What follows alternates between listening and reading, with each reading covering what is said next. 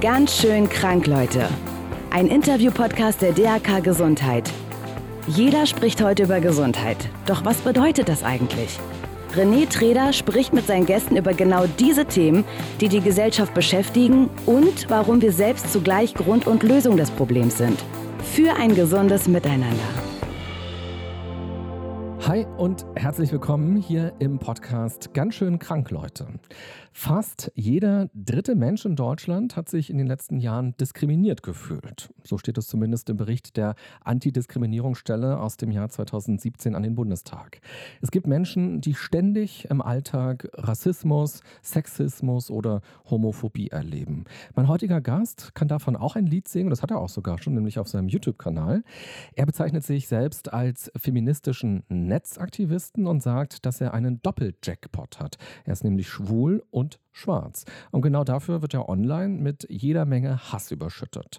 Seine Antwort darauf sind Humor und Ironie. Vor zwei Jahren ist ihm das Lachen aber vergangen, da wurde er gehackt und persönliche Daten von ihm wurden gelöscht oder ins Internet gestellt, für jeden frei zugänglich. Mich interessiert, welche Strategien er für sich gefunden hat, im Job und privat mit Diskriminierung umzugehen und was seine Vision von einem besseren Miteinander ist. Herzlich willkommen, Tarek Tesfu. Hallo. Wie geht's? Ganz gut geht's mir. Und dir? auch. Du hast Antidiskriminierungsstelle des Bundes. Siehst du, ich könnte es niemals so aussprechen wie du. Richtig gut ausgesprochen. Ich hatte auch einen Zettel. Ja, aber ich kann es noch nicht mal mit oder ohne Zettel. Toll, ich bin begeistert. Sehr gut. Nach dem Lob kommt direkt die erste kritische Frage. Viele finden, du bist eine Nervensäge. Ist das ein Lob für dich oder ist das eher eine Beleidigung? Wer sagt denn, dass ich eine Nervensäge bin? Das halbe Internet. Echt? Guck Nein. doch mal, was in deinen Kommentaren steht. Also Nervensäge sagen die Leute relativ selten. Ich wäre froh, wenn sie den Begriff Nervensäge benutzen würden. Aber ja, ich gehe, glaube ich, vielen Leuten krass auf die Nerven. Die Frage war jetzt, ob ich das gut finde oder schlecht finde, eine Nervensäge zu sein. Ja, sagst du na Gott sei Dank, dann kommt meine Message an oder sagst du na, das macht mich schon traurig irgendwie auch? Naja, also traurig machen mich die Dinge schon lange nicht mehr, aber also ich würde mich selber niemals als Nervensäge bezeichnen, aber ich glaube schon, dass ich durch meine Arbeit halt viel kritisiere und Leute mögen es, glaube ich, oft nicht so gerne kritisiert zu werden. Deswegen, ja, irgendwie gehört es mit dazu. Ich selber würde mich niemals als Nervensäge bezeichnen, aber wenn ich gucke, wer mich da so als Nervensäge bezeichnet, wenn das halt eher auch Leute sind, die vielleicht ein bisschen rechts oder konservativ rechts halt sind, mhm. dann denke ich mir, okay, gut, dann habe ich meinen Job, glaube ich, ganz gut gemacht. Die dürfen mich schon als Nervensäge empfinden. Dein Name, weißt du, was der bedeutet? Ja. Sag mal. Offenes Buch. Ach, ich habe was anderes gefunden. Ich habe gefunden Hämmern und Klopfen. Nee, also Tarek heißt im Arabischen der Weg. Mhm. So. Und auf der Sprache meiner Eltern heißt es offenes Buch. Hämmern und Klopfen. Was ist das für ein Kontext? Also aus welchem, aus welcher Sprachsphäre kommt es? Arabisch steht bei mir. Arabisch, aber eigentlich heißt es auf Arabisch der Weg. Mhm. Vielleicht der hämmernd und klopfend. Weil ich dachte mir so, hämmern und klopfen, irgendwie passt es ja so. Du, du hämmerst auf quasi gesellschaftliche Missstände, gibst denen eine Stimme, gibst denen ein Geräusch, sodass Leute hingucken und sagen, ach guck mal, da ist ja irgendwas, was mir noch gar nicht aufgefallen ist und du weißt darauf hin. Man könnte sagen, ich bin Hammer. Wenn du das so möchtest. Ach, gerne. Als du 17 warst, hast du bei einem Versandhaus angerufen und hast gesagt, ich habe bei Ihnen im Katalog gesehen, dass Sie ein Faschingskostüm verkaufen, was irgendwie als Buschmann oder so tituliert wird. Und ich fühle mich damit diskriminiert. Erzähl mal, wie kam es dazu und wie hat dieses Versandhaus reagiert? Ich war sogar noch ein bisschen jünger. Ich glaube, ich habe in meiner Insta-Story ein bisschen Zahlen verdreht und mathematisch nicht richtig ausgerechnet, wie alt ich damals wirklich war. Ich war, glaube ich, sogar so 12, 13 und habe dieses Heftchen bei meiner Oma gesehen und habe da so durchgebracht durchgeblättert. Und genau, war dann sehr überrascht über dieses Bild von diesem, das Kostüm hieß, glaube ich, wirklich Buschmann oder Afrikaner, auf jeden Fall, ja, katastrophal. Und dann war da halt dieses Bananenröckchen und ich glaube auch wirklich eine Person schwarz angemalt, also auch noch Blackfacing, also volles Rohr so im Punkto Rassismus. Dann habe ich da angerufen und die die Frau am Telefon war natürlich komplett überfordert, weil die war da ja nicht Head of Marketing, sondern das war halt eine Mitarbeiterin im Callcenter. Und dann wollte ich die ganze Zeit den Vorgesetzten sprechen. Und das hat sie aber nicht gemacht. Und es hat mich irgendwie wütend gemacht, aber trotzdem habe ich da gemerkt, so hey, wenn dir was irgendwie nicht taugt und du merkst, da läuft was schief. Ich glaube, ich hatte damals noch gar nicht Wörter für Blackfacing oder Rassismus, war auch so ein Riesenkonzept, was ich, glaube ich, niemals so benannt hätte in dem Moment. Aber genau, ich habe da halt einfach geschnallt für mich, dass es gut ist, einfach mal den Mund aufzumachen. Und auch wenn dabei dann nicht rauskommt, dass sie das aus dem Katalog herausnehmen, habe ich zumindest gesagt, hey, das finde ich nicht gut. Habe ich auch schon mehrmals auf einer Kirmes gemacht, wenn dann irgendwie ein N-Eis zu verkaufen war. Und einfach gesagt, hey Leute, das ist einfach rassistisch, das geht so nicht. Mhm. Also N-Eis, es gibt das N-Wort mhm. und ganz viele Menschen haben sich einfach darauf geeinigt, das N-Wort quasi immer abzukürzen als das N-Wort. Glaubst du, alle wissen das? Also ich habe es jetzt ja gerade extra nochmal so erklärt. Glaubst du, einige haben jetzt gedacht, hä, N-Eis, so, was, was heißt denn N, was meint er denn? Oder ist es schon rumgeschwappt? Ich glaube nicht, dass das alle Leute wissen. Es ist halt schwierig, das zu erklären, weil, okay, das, das N-Wort ist halt die beleidigende Beschreibung für schwarze Menschen. Ich glaube, dann NE geht es weiter. Ich glaube, ab jetzt sollte so langsam jeder geschnallt haben, um was es halt geht. Genau, es ist halt irgendwie gerade so in feministischen Kontexten ganz üblich, das halt so zu benutzen, weil ja, das einfach ein krass rassistisches Wort ist, was halt für viele Schwarze einfach extrem beleidigend und auch traumatisierend sein kann. Und deswegen sollten wir alle dieses Wort nicht benutzen. Und wenn wir darüber sprechen, einfach sagen, das N-Wort. Ja, und es ist ja noch gar nicht so lange her, dass es ja doch sehr normal im Alltag benutzt wurde. Also ich habe letztes Jahr mir alle alten Otto Walke-Filme angeguckt und äh, da wird ständig dieses Wort benutzt und auch Blackfacing findet da quasi ständig statt. Und früher in Anführungsstrichen, quasi irgendwann in den 80ern, als die Filme gedreht wurden, weiß ich nicht, da haben sich ganz viele Menschen da gar keine Gedanken drüber gemacht und da kannst du gleich einhaken. Und glaube ich auch gar nichts Böses erstmal so dabei gemeint. Aber das allein reicht ja irgendwie nicht aus. Ja, also ich glaube schon, dass gerade auch so in der deutschen Comedy-Szene, also eigentlich in allen Szenen, wird ja bis heute das Wort trotzdem auch noch manchmal benutzt. Also ich erinnere mich daran, dass, glaube ich, vor einem Jahr in einer politischen Talkshow beim MDR, glaube ich, auch ein Politiker aus Bayern, meine ich, das N-Wort so ohne irgendein Gefühl für, das könnte jetzt falsch und einfach so rausgehauen hat. Die Moderatorin auch dann gar nicht darauf reagiert hat. Das heißt, selbst bis zum öffentlich-rechtlichen, innerpolitischen Talkshow von dem Politiker wird dieses Wort immer noch verwendet. Dann können wir uns ausmalen, wie oft es noch alltäglich sonst wo in Deutschland verwendet wird. Und ja, genau. Ich glaube, es ist so ein bisschen egal bei dem N-Wort, ob man es jetzt böse gemeint hat oder nicht. Ich glaube, 2019 muss man kein Antirassismus-Seminar besucht haben, um zu verstehen, dass das N-Wort einfach ein absolutes No-Go ist und ja auch eine Fremdbezeichnung. Also niemand, der schwarz ist, kam auf die Idee, sich N zu bezeichnen, ne? sondern Menschen, die schwarz sind, nennen sich halt schwarz oder black oder people of color oder oder. Das sind ja Selbstbezeichnungen, die vollkommen in Ordnung sind. Genauso wie das Wort more ist auch ein rassistisches Wort. Auch das verstehen viele nicht. Das heißt, da ist noch viel Aufklärungsarbeit zu tun, aber es ist ein bisschen egal, wie man es gemeint hat. Ich glaube, man muss einfach verstehen, wenn mein Gegenüber sagt, hey, das möchte ich nicht, sollte man sich halt nicht erklären, ich meinte das doch gar nicht so oder ich meinte das so, sondern einfach, ja, hey, du magst es nicht, also benutze ich es nicht. Ende vom Rassismuslied. Mhm. So, und angenommen, jetzt am Ende des Interviews äh, sagst du, Mensch, das war voll cool. Komm mal, René, wollen wir noch ins Kino gehen? Ich habe vorhin gesehen, hier nebenan, da laufen irgendwie alte Otto-Filme. Du hättest es vorher noch nicht gewusst. Wir hätten jetzt vorher noch nicht darüber gesprochen. Wir würden da jetzt im Kino sitzen und plötzlich kämen diese ganzen Szenen. Würdest du rausgehen? Wärst du sauer? Wie würdest du eben mit diesen alten Filmen, wo das eben unter bestimmten Gesichtspunkten gesagt worden ist, heute umgehen? Also erstmal würde ich niemals im Leben in einen Otto Walkes-Film gehen. Schade grundsätzlich. Mhm. Das ist für mich so eine Form von Humor, die ich schon früher einfach einfach nicht meins war. Klar, aber du weißt, was ich meine. Genau, wenn ich jetzt auf einmal irgendwo sitze und das N-Wort kommt, dann falle ich nicht in Ohnmacht. Ich würde auch nicht rausrennen.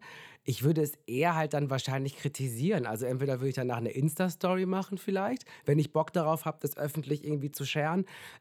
ich würde schon, glaube ich, heute dann zu den Kinobetreibern gehen und sagen oder eine E-Mail schreiben und sagen, hey, also ich würde schon auf jeden Fall reagieren. Ich glaube, es ist nicht mehr so, dass ich Sachen einfach nur so hinnehme, vor allen Dingen, wenn sie im öffentlichen Kontext passieren. Wenn jetzt irgendeine Flitzpiepe auf der Straße mir das N-Wort nachruft, da reagiere ich nicht immer drauf, weil ich mir manchmal denke, hey, das kann auch eine Gefahr für dich werden, zu sagen, ganz ehrlich, so redest du nicht mit mir. Gerade wenn Leute halt irgendwie ähm, alkoholisiert sind oder, oder, oder.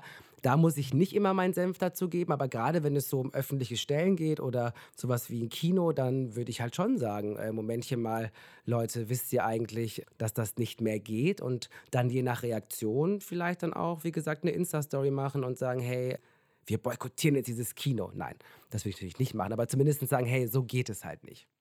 Und wie würde es gehen? Also soll man im, im Otto-Film quasi dann untertiteln und sagen, hey, im Jahr 86 haben so und so viele Menschen das im Alltag benutzt, das Wort, ohne jemanden beschimpfen zu wollen vielleicht so? Oder soll man das überpiepsen? Soll man das nachsynchronisieren? Also piepsen ist natürlich eine ziemlich gute Art und Weise, damit halt umzugehen. Ich hätte jetzt auch nichts dagegen, wenn man halt als Kino auch sagt, naja, dann zeigen wir halt diesen Film nicht mehr. Also davon geht die Welt nicht unter. Alle, die es zu Hause gucken wollen, können streamen. Es gibt genug andere KünstlerInnen, die nicht das N-Wort benutzen und trotzdem krass witzig sind. Warum soll ich einer Person, die weiß ist und permanent Rassismus reproduziert hat, immer noch mal eine Bühne geben? Ich glaube, die Welt geht nicht unter, wenn wir einfach mal nicht mehr Otto Walkes in einem öffentlichen Kino schauen. Jetzt machen wir nicht so ein großes Bashing gegen Otto Walkes, weil Magst ein, du Otto Walkes? Ist ja nur ein, ich fand, ich fand ihn total cool in meiner Jugend. Ich habe das total geliebt, dass der so anders war und dass der so verrückt war und so crazy Sachen gemacht hat und mit seinen langen Haaren da so rumgerannt ist. Und ich fand es mega toll, jemanden, der so aus der Rolle fällt, zu erleben, der so anders war.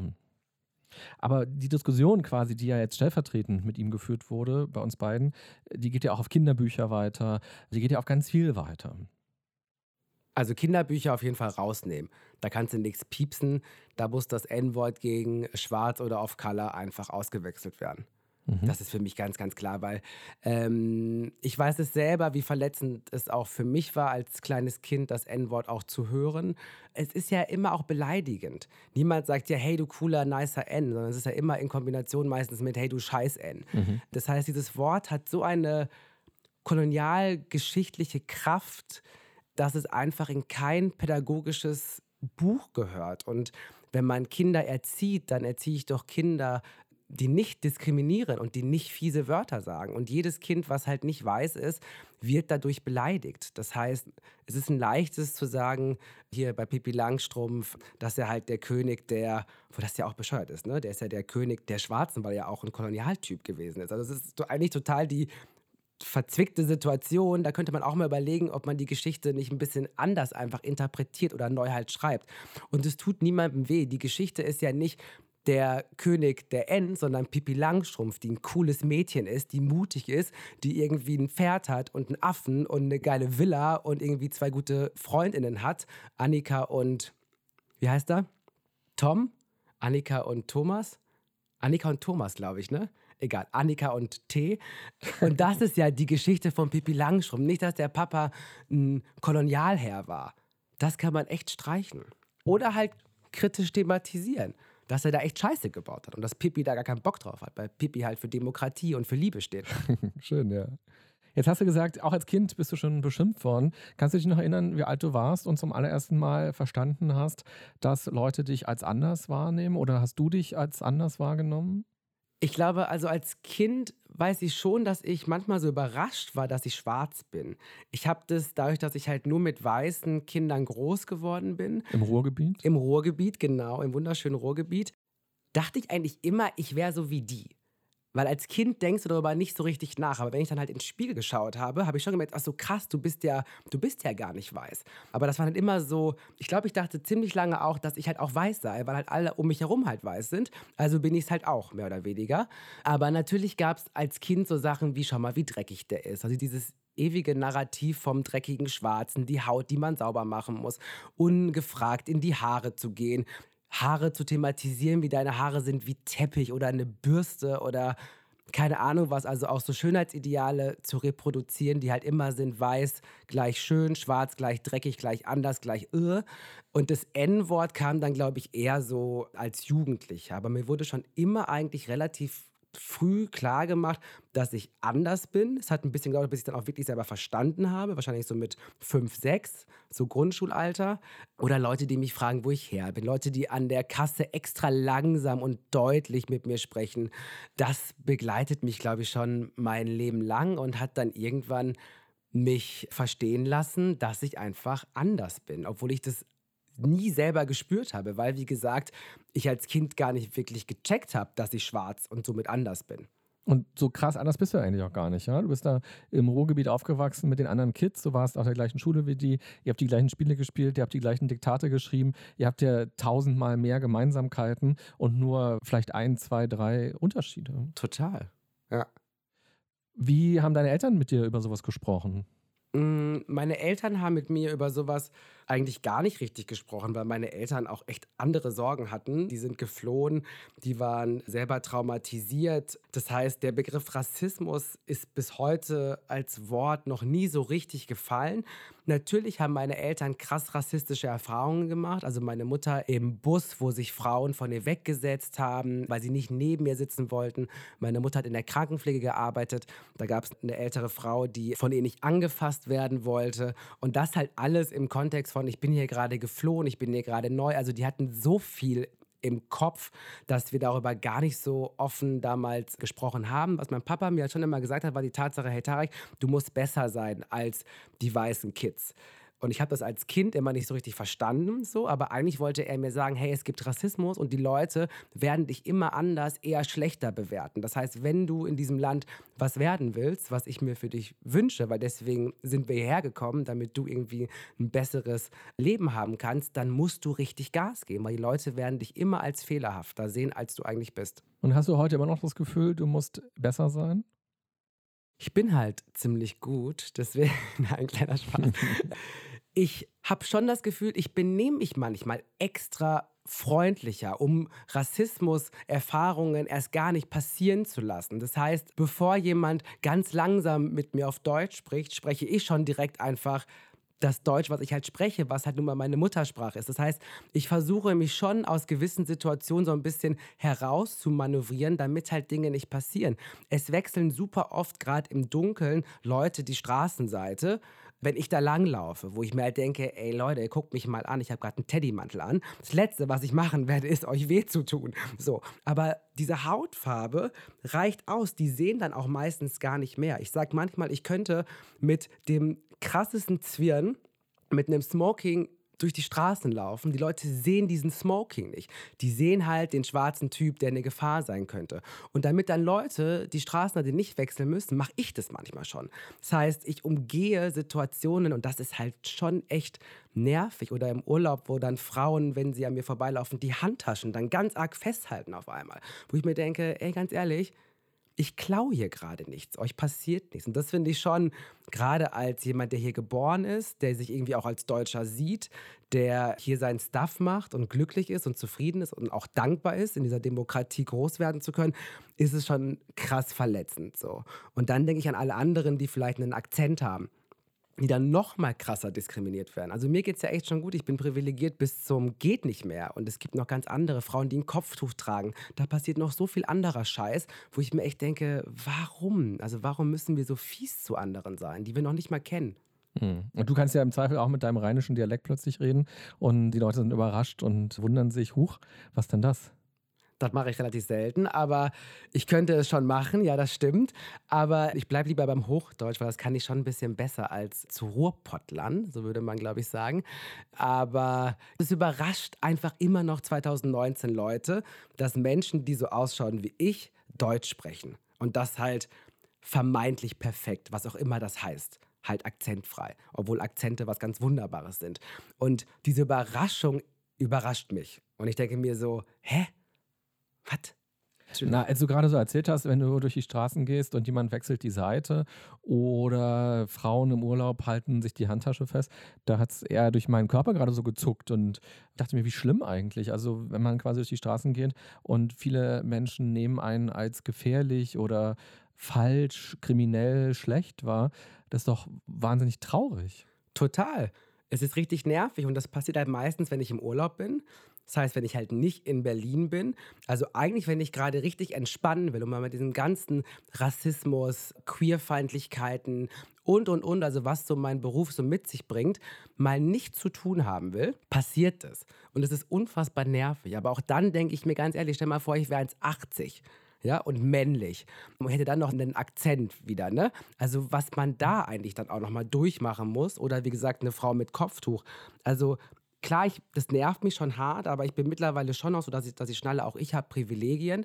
Und ich dann denke, ey krass, wie muss es Leuten gehen, die gerade hier angekommen sind, die fünf Jahre erst hier leben? Was müssen die eigentlich für einen Fuck in dieser Gesellschaft durchmachen, die sich auf die Fahne schreibt, demokratisch und fair zu sein und Menschenrechte zu haben? Es macht wütend und auch traurig und es zieht auch Energie. Ich denke mir manchmal so, mein Gott, was wäre ich, also wie viel Energie hätte ich eigentlich, wenn ich weiß wäre? Ich wäre wahrscheinlich Bundeskanzler, wenn ich diesen ganzen Rassismus-Scheiß nicht auch noch mit mir rumtragen würde. Was könnte ich noch alles Großartiges machen, weißt du? Und ich glaube, so geht es ziemlich vielen, weil Rassismus, Sexismus, Trans-, Interfeindlichkeit, Antisemitismus und Islamfeindlichkeit und, und, und, das zieht Energien so. Und man könnte die Energien für so viel andere, noch viel, viel geilere Sachen nutzen. Also ich glaube, noch bist du zu jung für Bundeskanzler. Aber glaubst du grundsätzlich, äh, du könntest es werden? Also Weißt du, was ich meine? Also ist Deutschland quasi bereit dazu? Oder sagst du, wir sind in so einer vielleicht auch unsichtbaren äh, Rassismuswelle, dass es da so viel Boykott geben würde und so viele Menschen hätten gleich so viele Feindbilder und, und Hass und so weiter? Das erlebst du ja quasi als Person mit dem Job, den du jetzt machst, wenn du durchs Netz gehst. Wie siehst du das? Könntest du theoretisch Bundeskanzler werden? Naja, also wenn ich demokratisch gewählt werde, gibt es da ja nichts zu rütteln. Glaubst du, du würdest demokratisch gewählt werden? Das ja, natürlich. Ich glaube, also ja, das glaube ich schon. Also ich glaube, dass es ziemlich viele Leute geben würde, die sich freuen würden, wenn ich Bundeskanzler wäre. Und die Frage ist ja nicht, ist Deutschland bereit dafür? Weil da müsste man sich auch fragen, war Deutschland bereit dafür, dass eine Frau Bundeskanzlerin wird? Und ich glaube, wenn du das die Leute gefragt hättest, hätten viele gesagt, auf gar keinen Fall kann das eine Frau machen. Gott sei Dank hat einem Angela Merkel bewiesen, dass es natürlich auch eine Frau sein kann. Und deswegen Gesellschaften müssen auch manchmal zu etwas gepusht werden. Ich kann nicht ewig darauf warten, dass die Welt rassismusfreier wird. Sie wird es nur auch durch Repräsentation. Das heißt, wenn alle schnallen, die Schwarzen oder Nicht-Weißen sind nicht eine Gefahr, sondern die Schwarzen und Nicht-Weißen sind die, die Gesellschaft formen. Und wo kann man am besten Gesellschaft formen als in der Politik? Deswegen bin ich fest davon überzeugt, dass Deutschland sowas von bereit ist und es sowas von nötig hat, dass da mal eine nicht weiße Person das Zepter demokratisch übernimmt. Mhm.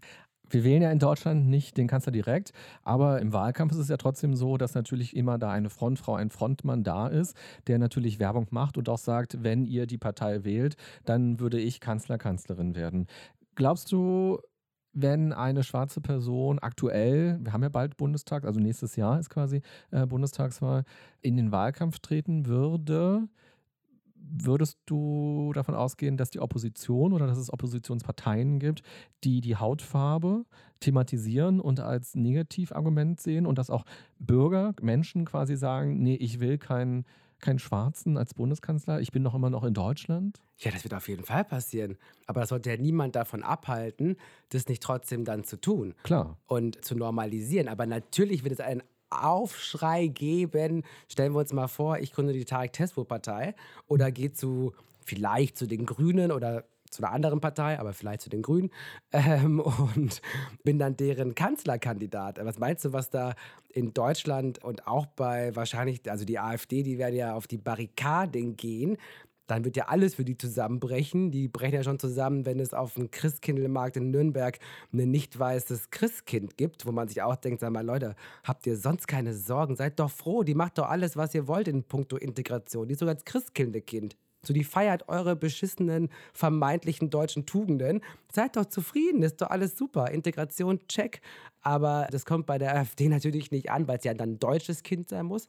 Aber ja, also wie gesagt, ich glaube, man muss auch sich was vom Kuchen halt nehmen. Und es gibt ja, wenn man jetzt mal guckt im Deutschen Bundestag, der ist so männlich wie noch nie, weiß war ja schon immer. Da sitzt jetzt diese Legislaturperiode, sitzt da eine schwarze Person von der SPD das ist halt einfach ein Armutszeugnis für den Deutschen Bundestag. Das kann einfach nicht sein. Hier wohnen mehr als die eine Person, die das irgendwie repräsentieren kann. Deswegen es wird sowas von Zeit, dass Politik diverser wird. Und das wird nicht im nächsten Wahlgang passieren, aber es muss spätestens in dem übernächsten passieren, weil sonst ist es einfach nicht repräsentativ. Mhm. Man merkt ja, wenn man dir zuhört, so diese Themen packen dich und du packst diese Themen, du hämmerst da drauf, wie wir vorhin gelernt haben, wie dein Name heißt.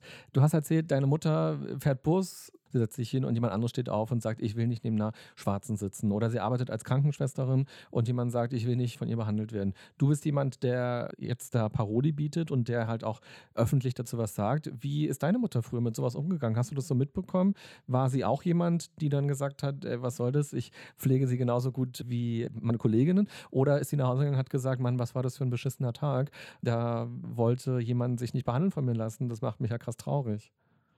Also meine Eltern, und ich glaube, das ist so die Generation von meinen Eltern, die halt als MigrantInnen nach Deutschland gekommen sind, hatten eher so, ein, so eine Strategie von nichts sagen, lieber nicht auffallen.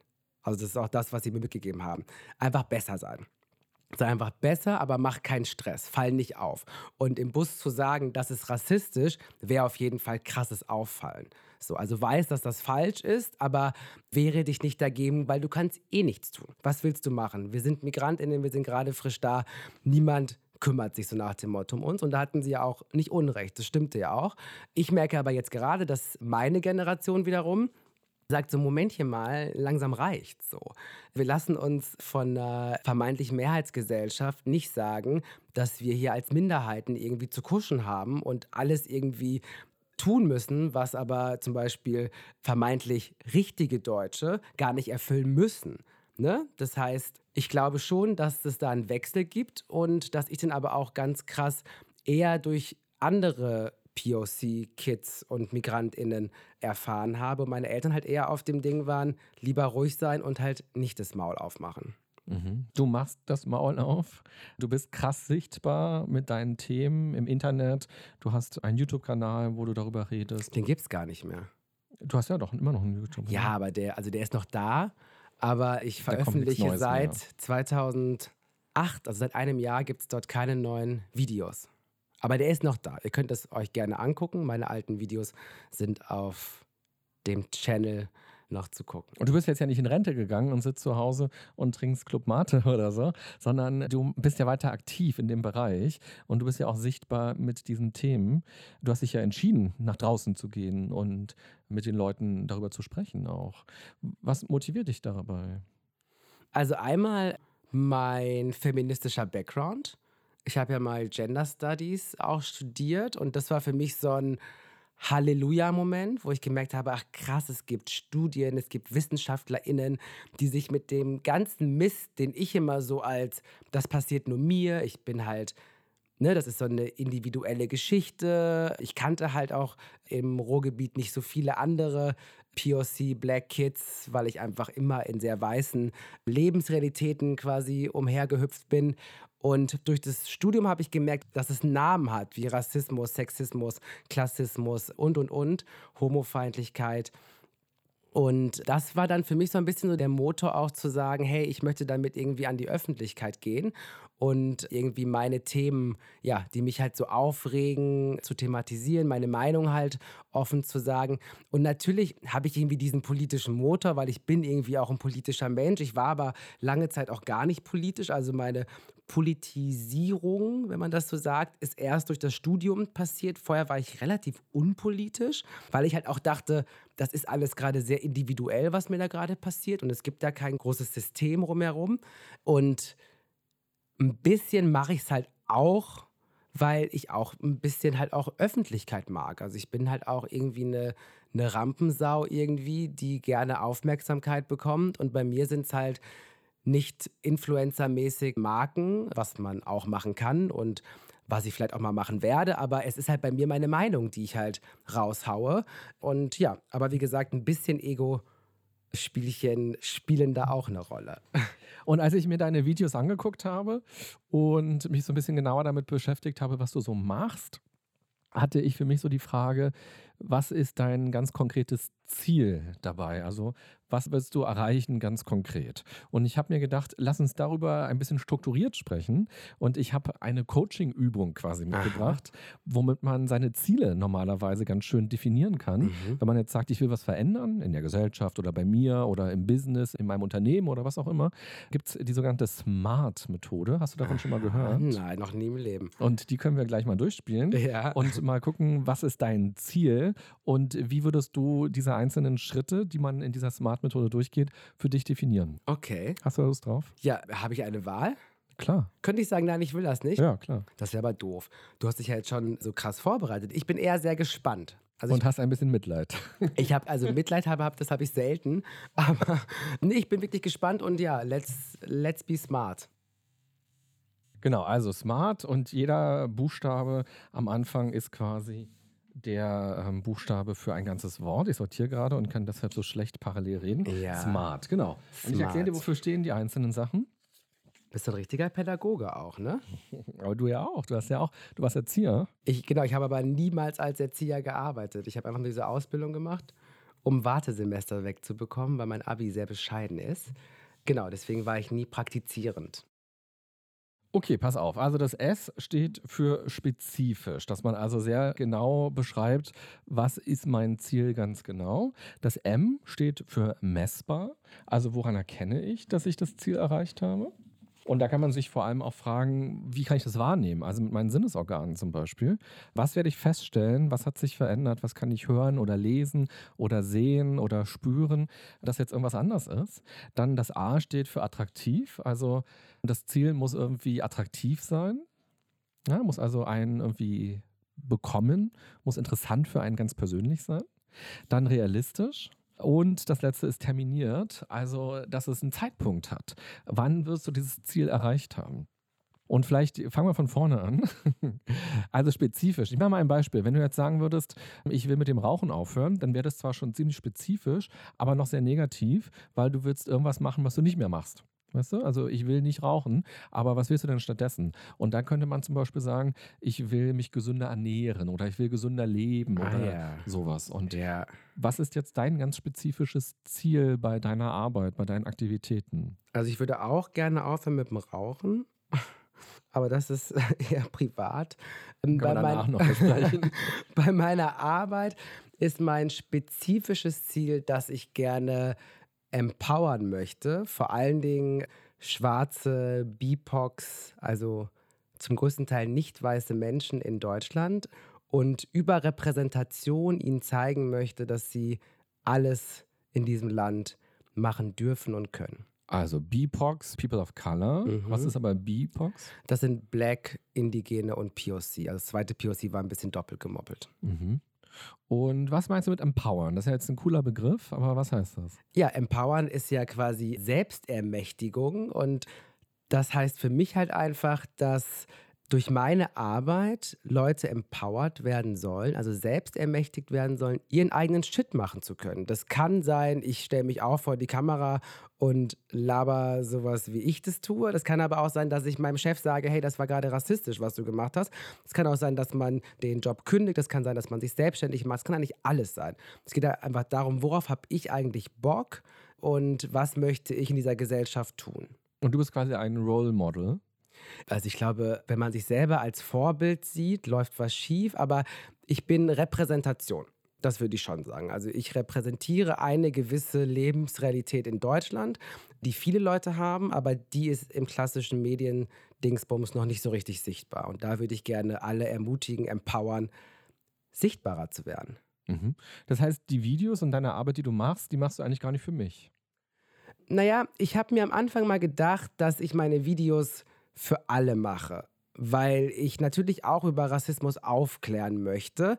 Ich merke aber, dass eigentlich meine Videos zu kurz sind, um wirklich aufzuklären, weil ich komme ja schon meistens, zumindest bei meinen alten Videos, so um die Ecke herum, bin relativ laut und bam, bam, bam, bam, bam und erkläre viele Sachen nicht. Das heißt, ich kann gar nicht erwarten, dass jemand, der jetzt vielleicht noch gar nicht so rassismuskritisch ist, durch meine Videos auf einmal rassismuskritischer wird.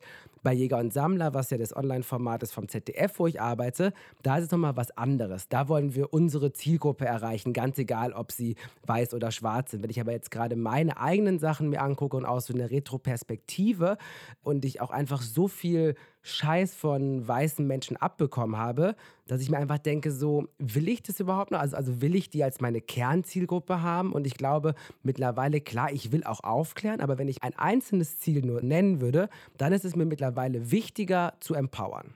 Mhm. Dann der zweite Schritt, messbar. Woran merkst du, dass du dein Ziel erreicht hast? Das merke ich daran, dass zum Beispiel ich jetzt eine eigene Late-Night-Show mache, die Tarek Stralafitti Show.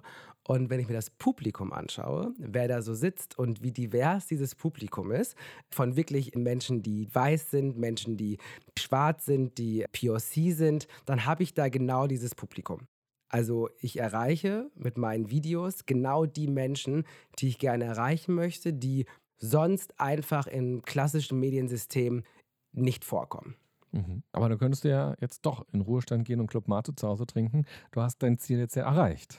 Naja, die Tralafitti-Show soll natürlich schon auch in den Mainstream kommen, aber ich komme halt immer aus meiner feministischen Bubble heraus. Also ich fange nicht oben an und arbeite dann weiter ab, sondern ich komme quasi von unten aus dem Untergrund und versuche erstmal meine Bubble zu empowern. So. Und natürlich, jede Person, die jetzt nicht wirklich richtig krass rechts scheiße ist, kann auch meinen Content geil finden. Und das will ich auch. Also ich will schon auch in den Mainstream, aber nicht um jeden Preis. Also ich will, dass meine Community mit mir gemeinsam in den Mainstream wandert. Und das tue ich, indem ich erstmal sie empowere, bevor ich zum hunderttausendsten Mal erkläre, dass das N-Wort nicht okay ist. Das ist nicht mein Job. Was heißt es, meine Community soll in den Mainstream wandern? Naja, also ich bin der festen Überzeugung, dass wir alle feministischer werden müssen, damit unsere Gesellschaft einfach schöner, besser, cooler wird. Und deswegen ist halt mein Motor der Feminismus und der Mainstream ist alles andere als feministisch. Deswegen komme ich quasi aus meiner feministischen Bubble, wachse und wachse und werde dann schon auch irgendwie mainstreamiger, aber in einem Prozess. Ich fange nicht an, Feminismus für den Mainstream zu erklären.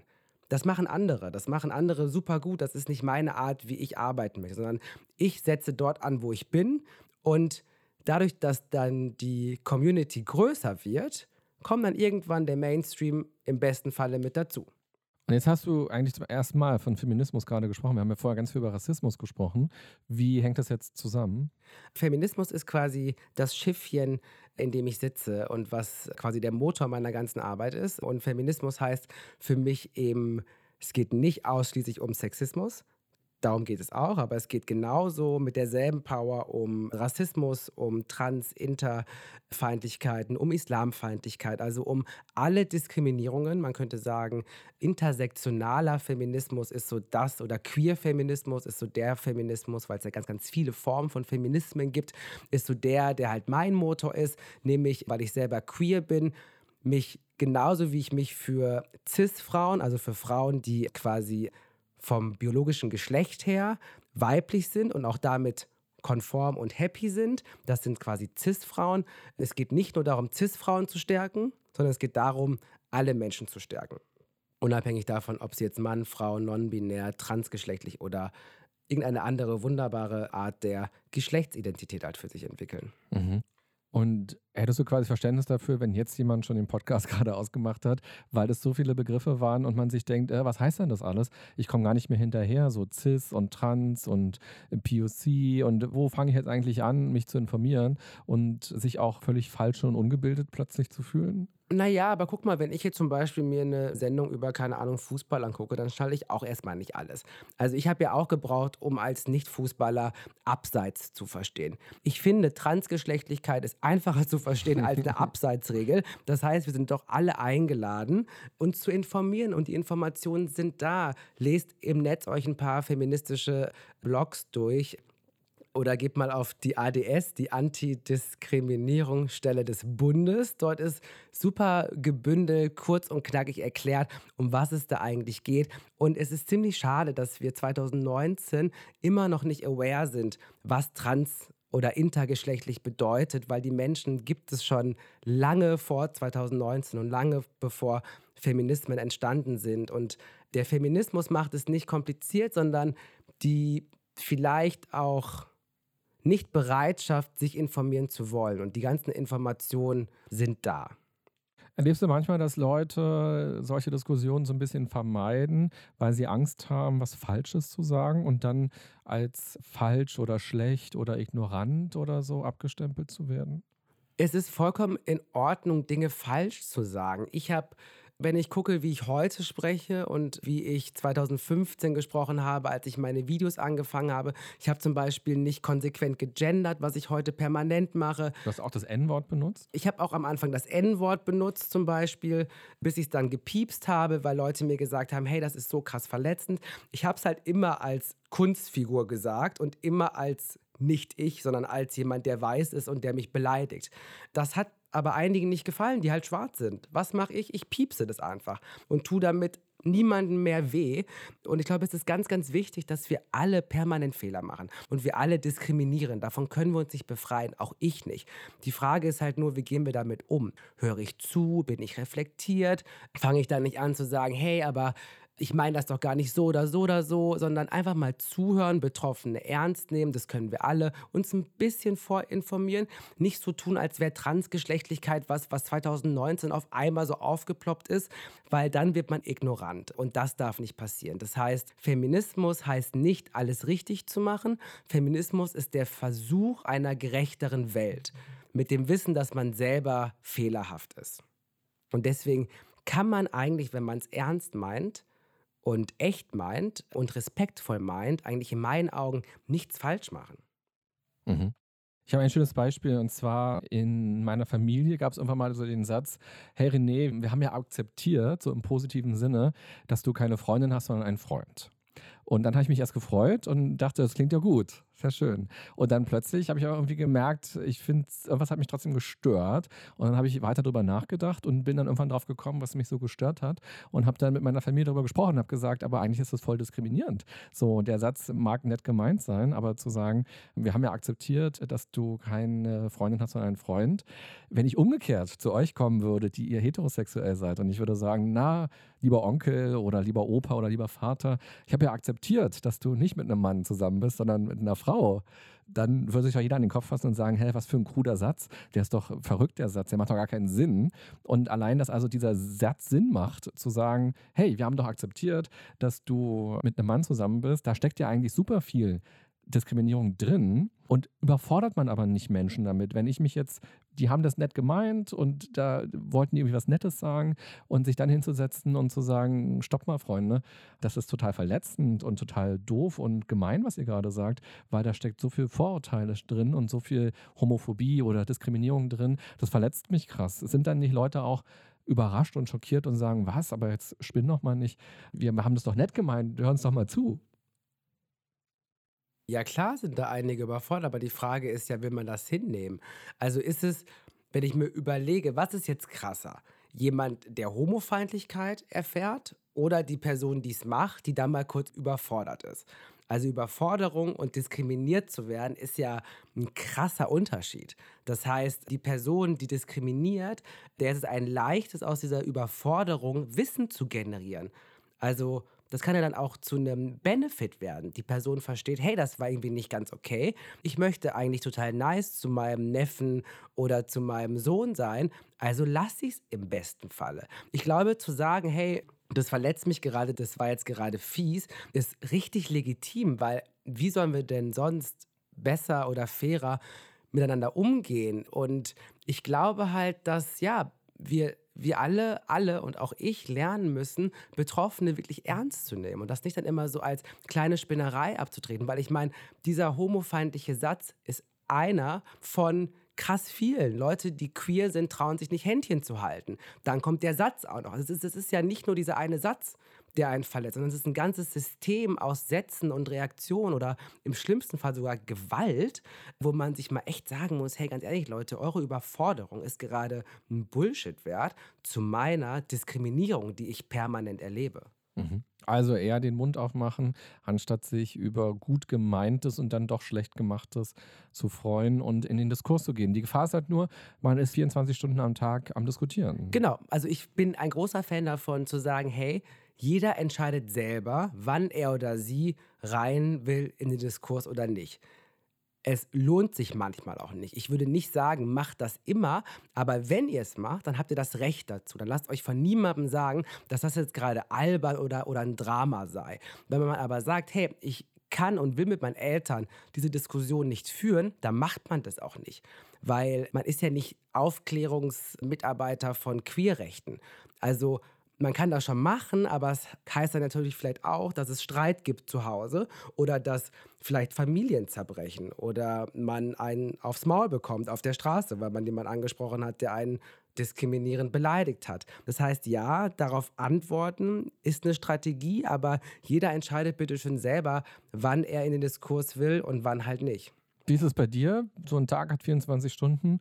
Wie viel bist du Mitarbeiter von Queerrechten und Aufklärung? Mm, so Queerfeindlichkeiten bekomme ich weniger als Rassismus. Das muss ich ganz ehrlich zugeben. Ich werde eher auf der Straße als Scheiß N bezeichnet, als Scheiß Schwuchtel. Das ist mir, glaube ich, relativ fast noch nie, glaube ich, so passiert. Aber wenn wir jetzt mal beim Rassismus bleiben, dann hängt es davon ab, auch wie fit ich bin. Also bin ich gerade müde? Habe ich gerade Lust? Wie ist die Situation? Also eine Person, wenn ich nüchtern bin, ja, die betrunken ist und mich als scheiß N bezeichnet, da bin ich in der Regel, sage ich dann nichts, weil ich weiß, dass das dann einfach zu Gewalt führen kann und das brauche ich in dem Moment nicht. Ich weiß ja, dass das gerade nicht richtig war. Ich würde mir eher wünschen, dass Leute, die es halt mitbekommen, zu Betroffenen gehen und sagen, hey, ich habe das gerade wahrgenommen, das war rassistisch, auch gerne mal dieses Wort zu benennen, weil das hilft Betroffenen auch für sich selber zu sagen, hey, das war gerade richtig daneben, das spüre jetzt nicht nur ich, das haben auch andere mitbekommen. Und dann halt gucken, hey, was braucht die betroffene Person? Weil die Person, die gerade irgendwie diskriminierend ist, ist gar nicht so wichtig, weil man wird die Person in dem Moment nicht davon überzeugen, dass das N-Wort scheiße ist. So, man kann die Polizei rufen, wenn man das will, aber auch immer in Absprache mit der betroffenen Person. Es geht also gar nicht so sehr um die Person, die gerade Scheiße baut, sondern wie kann ich die Person supporten, die gerade betroffen ist. Und das können wir alle, indem wir sagen, hey, setz dich zu uns, wir haben das gerade mitbekommen. Also Leute aus der Situation rausholen, wenn es in der U-Bahn passiert, sagen, hey, was brauchst du? Polizei, nicht Polizei, wo musst du raus? Sollen wir dich mit nach oben begleiten? Was auch immer. Aber Einfach. oft erlebst du sowas, dass Leute dann dich darauf ansprechen und sagen, oh krass, was der gerade gesagt hat, das tut uns leid, äh, brauchst du was? In der Regel sagen Leute nichts. Gerade so im öffentlichen Raum ist man dann auch meistens froh, wenn man es gerade nicht selber abbekommt. Das kenne ich auch von mir selber. Auch ich bin nicht best off, wenn es um Zivilcourage geht. Ich versuche das immer zu machen, aber auch ich habe manchmal Momente, wo ich denke, das habe ich jetzt einfach nicht gehört oder ich will es gerade nicht gehört haben, ärgere mich danach total. Aber es gab so einen Moment, der ist auch schon ein bisschen länger her, da war ich in der U-Bahn, dann kamen besoffene Fußballfans, die haben mich irgendwie an der Lippe angefasst und meinten so, hey, krasse N-Lippen und haben mich dann so umringt und dann bin ich da irgendwie raus, ohne dass was passiert ist. Und dann meinten die Leute, okay, setz dich zu uns. Sie haben die U-Bahn angehalten, haben dafür gesorgt, dass sie rausgeschmissen wurden. Und das war so das Paradebeispiel. Das passiert aber relativ selten. Und wie gesagt, es bringt mir ja auch nichts, wenn jetzt Leute mich irgendwie beschützen wollen und dann selber sich in Gefahr bringen. Am besten schafft man es einfach, eine größere Gruppe von Leuten zu mobilisieren, ne? damit dann nicht wieder irgendwie die eine Person sich für mich stark macht und dann vielleicht sogar selber eins aufs Maul bekommt. Das ist super tricky, aber ja, Zivilcourage ist wichtig, aber ich bin, wie gesagt, auch nicht immer best off darin. Versuche aber so gut es geht, einfach auch zu sagen, hey, stopp, das geht jetzt gerade nicht. Und die Leute, die dich auf der Straße beschimpfen, tun die das völlig random oder haben die dich schon erkannt als, ach, das ist der Tarek, der mich schon im Internet nervt? Nee, das machen die, das machen die random. Also ich bekomme Gott sei Dank ähm, auf der Straße nur positives Feedback. Ich habe irgendwie das Gefühl, da wo ich wohne, in Berlin-Kreuzberg, gucken alle meine Sachen und sonst aber auch nirgendwo auf der Welt, weil so krass erfolgreich bin ich ja jetzt auch nicht, was so Reichweiten anbelangt. Also es läuft ganz gut, aber ich bin ja jetzt kein krasser Millionen-Klick-Reichweiten-Typ. Und deswegen glaube ich wirklich, dass alle Leute aus Berlin-Kreuzberg meine Videos gucken, weil wenn ich rausgehe auf die Straße, werde ich für meine Verhältnisse super oft angesprochen. Was auch wieder Messbarkeit wahrscheinlich heißt, weil ich erreiche genau diese Zielgruppe, die ich gerne haben möchte. Und deswegen, ja, toi, toi, toi, ich wurde noch nicht auf der Straße negativ angemacht. Und was geht in dem Kopf von jemandem vor, der dich in der U-Bahn sieht oder auf der Straße sieht und denkt, ich muss dem jetzt an die Lippen packen und das N-Wort sagen? Keine Ahnung, was in so welchen Menschen vorgeht. Das ist auch dieses Empowerment-Ding. Ich möchte mir auch gar nicht mehr Gedanken darüber machen, warum Leute das tun. Sie tun es, weil sie einfach rassistisch sind und menschenverachtend sind. Aber warum sind sie so? Weil es ja, ist ja nur ein Kreis. Die haben das N-Wort gesagt, genau, das ist rassistisch. So, das ist der Kreis. Aber warum sind warum sie rassistisch? Warum Menschen rassistisch werden? Also es gibt viele Gründe. Also einmal wird uns das beigebracht, uns allen. Also wir alle lernen rassistisches Verhalten, wenn wir uns anschauen, wie Medien über Migration berichten, wenn wir uns anschauen in Deutschland, wie viele Serien gibt es, wo Schwarze oder POCs nicht als Kriminelle oder Menschen, die halt aufräumen, vorkommen.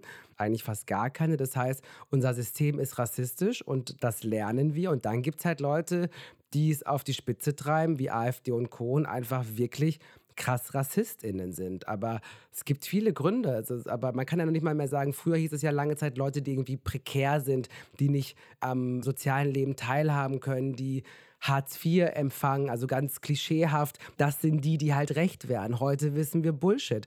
RassistInnen gibt es in allen Schichten. Und man wird es, weil man einfach den Rassismus, den man so erlebt, auf die Spitze treibt. Aber ich bin kein Soziologe oder Psychologe. Und es ist mir aber auch relativ egal, warum Menschen rassistisch sind. Mir ist wichtig, dass sie weniger rassistisch sind und im besten Falle rassismuskritisch agieren. Wenn ich dich so erlebe, wirkst du super selbstbewusst. Wenn ich deine Videos sehe, kommst du genauso rüber. Auch Humor und Ironie spielen eine ganz große Rolle bei dir. Und Mann, in Klammern ich, könnte den Eindruck bekommen, dass diese ganzen Sachen schon ganz gut an dir abprallen, dass du da eine ganz gute Methode gefunden hast, mit umzugehen. Aber wenn ich dir jetzt doch genau zuhöre seit fast einer Stunde, dann ist es doch eigentlich ein Trugschluss. Wie meinst du? Dass es trotzdem verletzend ist und dass es so. nicht an dir abprallt. Nee, nee, nee. Ach Gott, also es wäre schrecklich. Es wäre wirklich schrecklich, wenn das alles an mir abprallen würde. Dann wäre ich ja ein Roboter, der keine Gefühle mehr hat und das wäre wirklich sehr, sehr schade. Und was ich einfach für mich gelernt habe, ist, das Ganze nicht so ernst zu nehmen, weil ich bin eine inszenierte Person. Dieser Tarek Tesfu, den viele im Netz meinen zu kennen, ist ein kleiner Teil meiner Persönlichkeit. Und die kennen mich einfach als Ganzes gar nicht. Das erleichtert natürlich auch den Hass auf mich und das hilft mir auch damit umzugehen, weil ich mir denke, die hassen halt eine inszenierte Person, die es gar nicht gibt. High five. Also hasst weiter etwas, was eigentlich gar nicht wirklich existent ist. Nur sieht diese Person ja dummerweise genauso aus wie du. Die sieht dummerweise genauso aus wie ich. Die ist ja auch ein bisschen ich, aber die ist halt nicht in Gänze ich. Und ich bin einfach für einige Menschen ein Mülleimer. Also eine Projektionsfläche. Die projizieren ihre Ängste, ihre Sorgen, ihre Fantasien oder ihre Rassismen und ihre Ismen in mich hinein wie so eine Wand, aber diese Wand bin ich nicht und ich muss das auch alles nicht tragen. Ich muss mich damit auch nicht so stark beschäftigen. Ich muss auch nicht mehr jeden Kommentar lesen, der über mich geschrieben wird, weil ich weiß ja, wer ich bin. Ich weiß, warum ich Dinge mache und Trotzdem werde ich ja auch konstruktiv kritisiert. Das ist ja nicht so, als bin ich der Überzeugung, dass alles, was ich sage, obwohl was ich gesagt habe, würde ich immer genauso sagen. Aber ich bin ja, wie gesagt, kein perfekter Mensch. Das heißt, ich habe ganz viele Kritik. Punkte in meinem Leben, durch mein Netzwerk, durch Freundinnen, durch meine Familie, das sind die, die ich mich kritisieren auch lasse, wo ich auch Kritik ernst nehme und im schlimmsten Fall vielleicht auch mal traurig bin, weil ich dann nicht so gesehen werde, wie ich gerne gesehen werden möchte. Aber das ist mein Privatleben und alles, was so im Netz passiert, ist wie gesagt ein kleiner Teil meines Ichs, aber nicht mein ganzes Ich. Und deswegen können die gerne diesen Tarek Tesfu hassen. Viel Spaß. Und das ist ja auch das berufliche Ich, ein bisschen stärker, was im Internet ist. Und da können wir vielleicht noch mal einmal auf den Smart-Prozess Ja, ich wollte schon sagen, wann kommt denn das endlich wieder? wir sind, ähm, wir waren bei spezifisch und bei messbar. Ja. Jetzt kommt attraktiv. Ja. Was ist daran attraktiv an all dem, was du tust, beziehungsweise eigentlich, was ist attraktiv an dem Ziel für dich? Also, was motiviert dich daran, dass dieses Ziel irgendwann erreicht wird? Attraktiv ist an dem Ziel für mich das, dass ich mir für andere etwas wünsche, was ich nicht hatte. Also mir haben Repräsentationen gefehlt. Es gab dann irgendwie Jim Knopf, der eine Karikatur ist von einem schwarzen Menschen, wie ich finde. Roberto Blanco können wir gleich in eine Tonne kloppen, weil der findet das N-Wort ja zum Beispiel auch ganz okay, so nach dem Motto. Von daher ist das für mich das Attraktive, dass ich etwas Neues mache oder damals was Neues gemacht habe, was es so nicht gab und was mir einfach gefehlt hat. Und ich einfach hoffe, dass andere das dann genauso attraktiv und neu und spannend finden. Mhm. Also als du Teenager warst oder auch schon als du Kind warst, gab es eben nicht diese Menschen bei YouTube oder wo auch immer, weil es das da noch nicht so in der Form gab und wo du gesehen hast, Mensch, der ist viel mehr als nur Farbe und es geht nicht immer nur um Diskriminierung, sondern der ist humorvoll oder oder oder oder eben der hat auch die gleichen Probleme plötzlich wie ja. ich und wie geht der damit um? Ja. Da gucken wir ja quasi nur auf deine Hautfarbe. Wie ist es mit dem Schwulsein, als du Teenager warst? Gab es da für dich jemanden, der irgendwie so ein Vorbild war oder wo du hingeschaut hast? Nee, mm, gar nicht. Das, also ich würde das auch genau zusammen sehen. Also genau dieses Schwarzsein und Queersein als Person, die irgendwie öffentlich ihre Meinung sagt. Und deswegen, man muss auch gar nicht ausschließlich dann schwul oder schwarz sein, um durch mich empowered zu werden. Also ich kriege auch super viel krass Feedback von transgeschlechtlichen Leuten oder auch von muslimischen Menschen. Ich bin selber nicht muslimisch und auch nicht trans, die mir halt sagen, ey krass, einfach nur, dass ich sage, hey Leute, es geht hier gerade nicht nur um Männer und Frauen, es geht auch um Trans. Allein dieser kleine Satz führt dazu, dass Menschen sich freuen. Und das ist für mich dann immer so, wo ich denke, so, sag mal, das können wir doch alle tun. Wir können doch alle trans- und intergeschlechtliche Menschen einfach nur durch Worte, durch Sichtbarkeit noch sichtbarer machen und am besten auch mal ein bisschen Platz machen, so, weil gerade auch in feministischen Kontexten reden viel zu wenig transgeschlechtliche oder auch intergeschlechtliche Menschen. Das heißt, auch da ist meine Aufgabe dann auch mal irgendwann zu sagen, hey, ich halte jetzt mal die Klappe und höre jetzt einfach mal zu.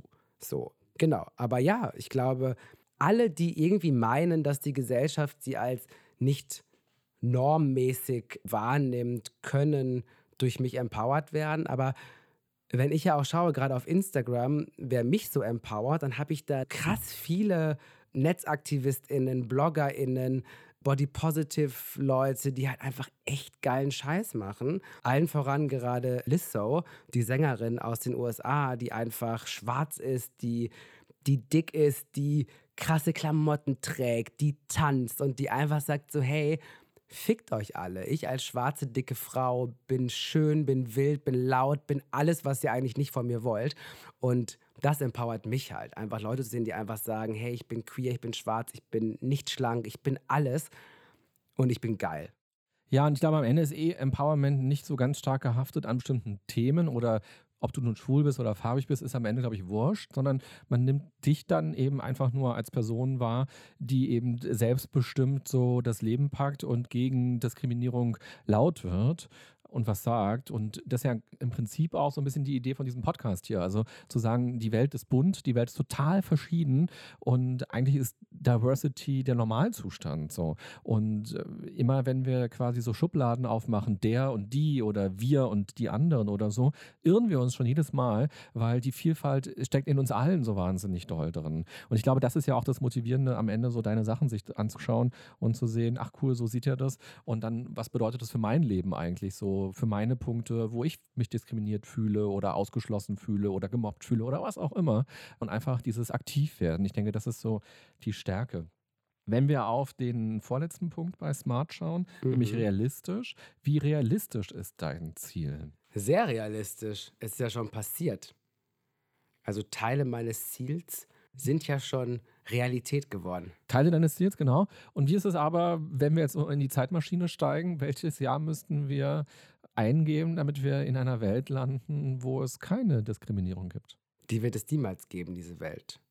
Es wird niemals eine Welt ohne Diskriminierung geben. Es wird aber eine Welt geben, die kritischer mit Diskriminierungen umgeht.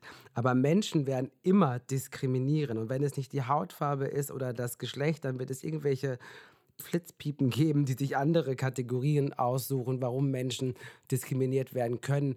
Das wird immer bleiben. Die Frage ist halt, wie gehen wir damit um und werden wir eine Gesellschaft, die mit den eigenen Vorurteilen und Klischees bewusst und reflektiert umgeht. Und das ist mein Ziel. Und Deine welches Zahl, Jahr müssen wir da einstellen? In der Zeit? Ja, ja, guck mal. Also spätestens dann, wenn ich Bundeskanzler bin, was ich würde sagen in so zehn Jahren passieren muss.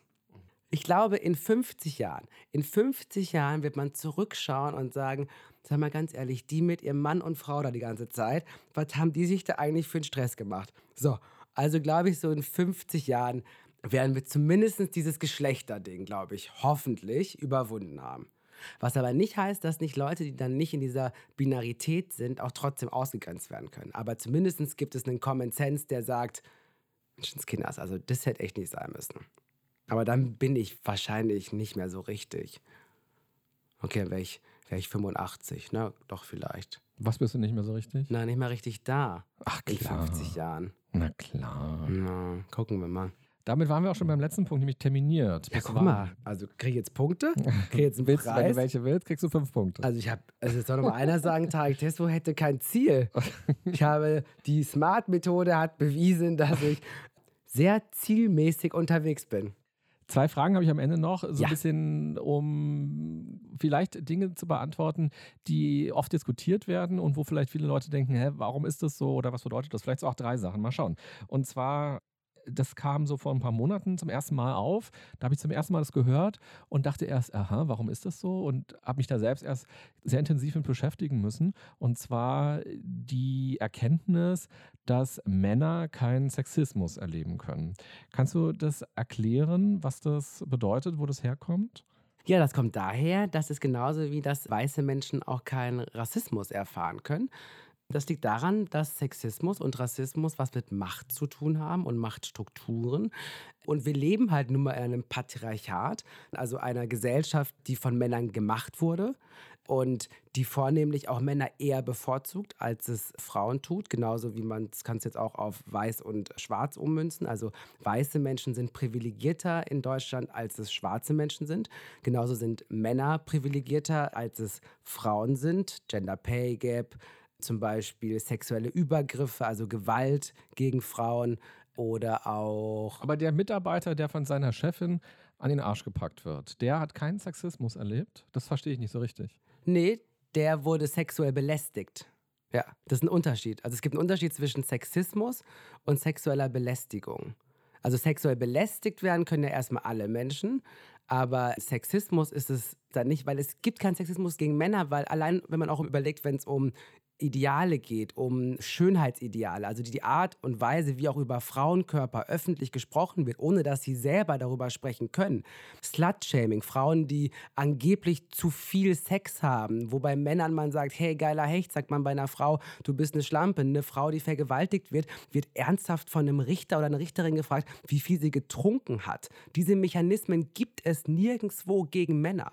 Und deswegen, ja, Männer können diskriminiert werden, Männer können auch mal Bauchschmerzen haben, aber Männer können, Gott sei Dank, seid froh drum. Niemand will Sexismus, niemand will Rassismus. Ich wäre froh, wenn ich ein weißer Heteromann wäre, der einfach frei wäre von diesen Diskriminierungen, der das Privileg nutzt, um dafür zu sorgen, dass Sexismus und Rassismus verdammt nochmal aufhören. Ja, du hast tatsächlich auch schon mal in einem anderen Interview gesagt, wenn der liebe Gott dich quasi nochmal fragen würde und du würdest nochmal auf die Welt kommen, ob du nochmal schwul und schwarz sein willst, dass du dir das nochmal sehr genau überlegen würdest. Ja, würde ich mir nochmal überlegen. Tatsächlich? Ja, weil, also gar nicht, weil das doof ist, sondern weil es einfach anstrengend ist. Ich habe es ja gerade schon mal gesagt, was ich eigentlich an Energien quasi so verschwendet habe in meinem Leben, wo ich mir denke, ganz ehrlich, also schwarz sein hätte mir jetzt auch gereicht oder weiß und schwul zu sein, weil dieses Doppelding einfach anstrengend ist. Nicht, weil es falsch oder nicht richtig ist, so zu sein, aber weil halt die Gesellschaft es noch nicht schnallt, dass es einfach genauso normal oder nicht normal ist wie ja, nicht schwarz und schwul zu sein. Aber ich wäre auf jeden Fall, glaube ich, lieber schwarz. Aber du bist ja gar nicht schwarz. Das ist nämlich die nächste Frage. Natürlich bin ich schwarz. Du bist braun. Ich bin nicht braun. Du bist doch auch nicht Käse. Na, ich bin irgendwas rosamäßiges. Ach, du bist doch auch nicht rosamäßig. Also jetzt komm. Also es gibt ja immer die also Diskussion was ist jetzt die Frage? farbig, schwarz. Farbig, also farbig ist ein ganz schlimmes Wort. Warum ist farbig schlimm? Weil farbig, also es gibt keinen schwarzen Menschen, der sich überlegt hat, ich möchte gerne farbig genannt werden. Farbig ist auch so eine Fremdzuschreibung. Also es ist so ein Sprechen über. Auch da wieder, ne? Nochmal im Punkto Rassismus. Schwarze oder nicht weiße Menschen werden permanent fremd zugeschrieben. Also es werden Wörter benutzt, die gar nicht ihre sind, die sie gar nicht für sich haben möchten. Und diese Intensivität gibt es gegenüber weißen Menschen nicht. Deswegen, wie gesagt, seid froh, dass ihr keinen Rassismus habt. Ihr müsst das nicht haben. Das macht das Leben nicht schöner. Also ich mag schwarz am liebsten. Ich liebe den Begriff People of Color. Den finde ich sogar noch schöner weil er einfach eine Selbstbezeichnung ist und einfach sagt, hey, da ist eine Person, die wird als nicht weiß gelesen und, und, hat deswegen Rassismuserfahrungen. Genau, aber schwarz und off-color sind halt einfach Begriffe, die schwarze und off-color Menschen selber für sich geclaimt haben. Mhm. Und auch so ein Begriff, der vor ein paar Monaten so für mich zum ersten Mal so rangeschwemmt wurde und ich total doof finde, ist alte weiße Männer. Weil ich bin weiß, bin schon ziemlich alt inzwischen. Bald bist du alt. Und äh, weiß, ja. Aber was ich damit doof finde, ist, dass ich damit ja auch eine Gruppe aufmache und plötzlich die auch ablehne und sage, okay, der ist weiß und der ist irgendwie alt oder männlich quasi. Und was der jetzt labert, dem wollen wir gar nicht mehr zuhören.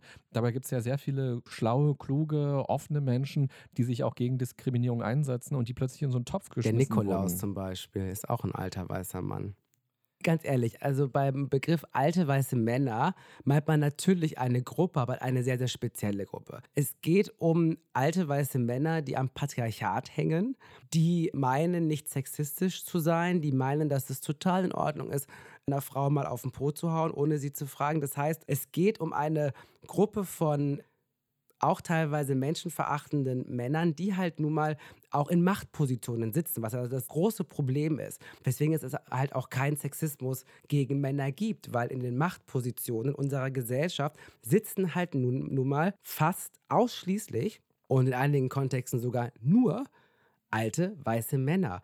Und es ist an der Zeit, dass diese alten Männer ihre eigenen Diskriminierungen hinterfragen. Das tun sie noch viel zu wenig.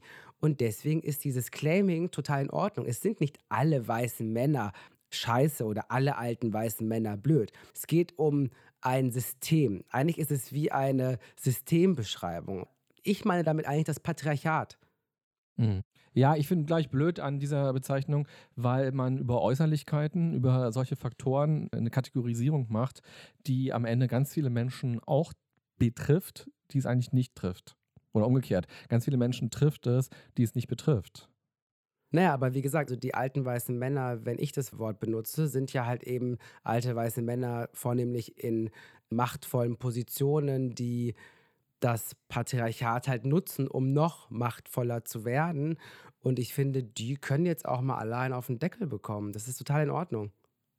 Das tut denen auch nicht weh weil es ist ihnen eh relativ scheißegal, weil sie sind ja auch noch an der Macht. Es ist ja nicht so, als gäbe es in Deutschland das Matriarchat und als würde der Feminismus alles übernehmen.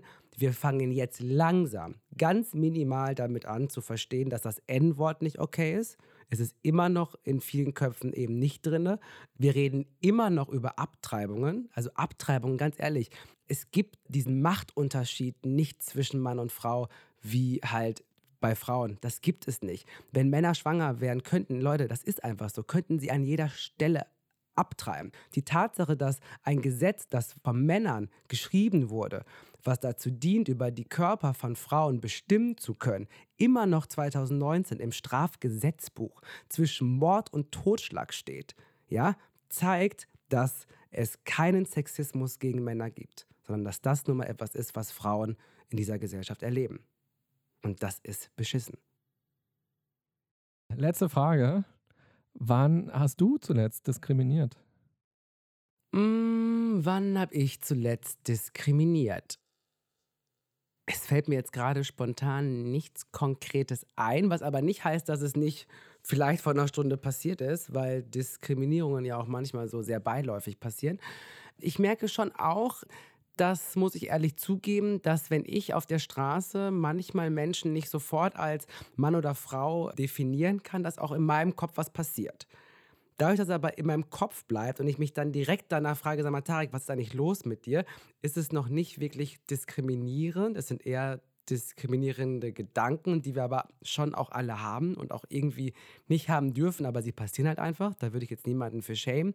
Wahrscheinlich habe ich auch einen sexistischen dummen Witz erzählt oder auch einen rassistischen dummen Witz. Das passiert mir auch manchmal. Also wie gesagt, ich bin nicht perfekt und ich reproduziere auch Sexismus und Rassismus, aber ich versuche es einfach auf ein Minimum zu reduzieren und am Ende halt, wenn jemand zu mir sagt, hey Tarek, das war gerade richtig sexistisch, dann sage ich, boah krass, sorry, es tut mir wirklich leid, das war gerade echt daneben. Ganz am Ende gibt es immer drei Halbsätze, die jeder Gast beantworten muss. Gesundes Miteinander bedeutet für mich. Ich überlege, warte. Gesundes Miteinander bedeutet für mich. Was sagen da andere Leute? Die sagen immer das, was Tarek sagt. Gesundes Miteinander bedeutet für mich. Weiß ich nicht. Gesundes Miteinander, warte, ich hab's gleich. Kann ich, was ist jetzt los bei mir? Gesundes Miteinander bedeutet für mich gesund miteinander umzugehen. Wow. Der erste Schritt dorthin wäre? Sich in feministische Theorie mal einzulesen. Und dafür sollten wir jeden Tag mindestens einmal auf meinen Insta-Channel schauen und gucken, was ich da so erzähle. Gut, Tarek, vielen Dank, dass du hier warst und wir über Diskriminierung und die ganzen Facetten davon gesprochen haben. Danke auch. Es war sehr schön.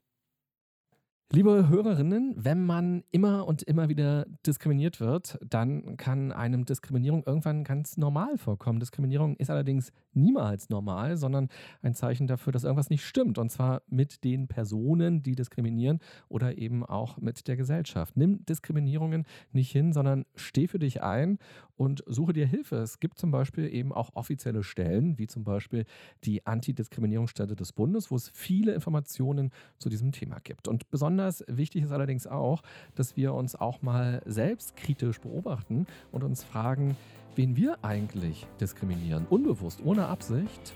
Einfach, weil wir bestimmte Dinge glauben oder sagen. Bis bald. Bye bye, sagt René Träne. Das war ganz schön krank, Leute. Der Podcast der DAK Gesundheit mit René Treder. Danke fürs Zuhören und abonniert gerne unseren Podcast, um keinen der folgenden spannenden Gäste mit ihren inspirierenden Geschichten zu verpassen. Und nicht vergessen, für ein gesundes Miteinander.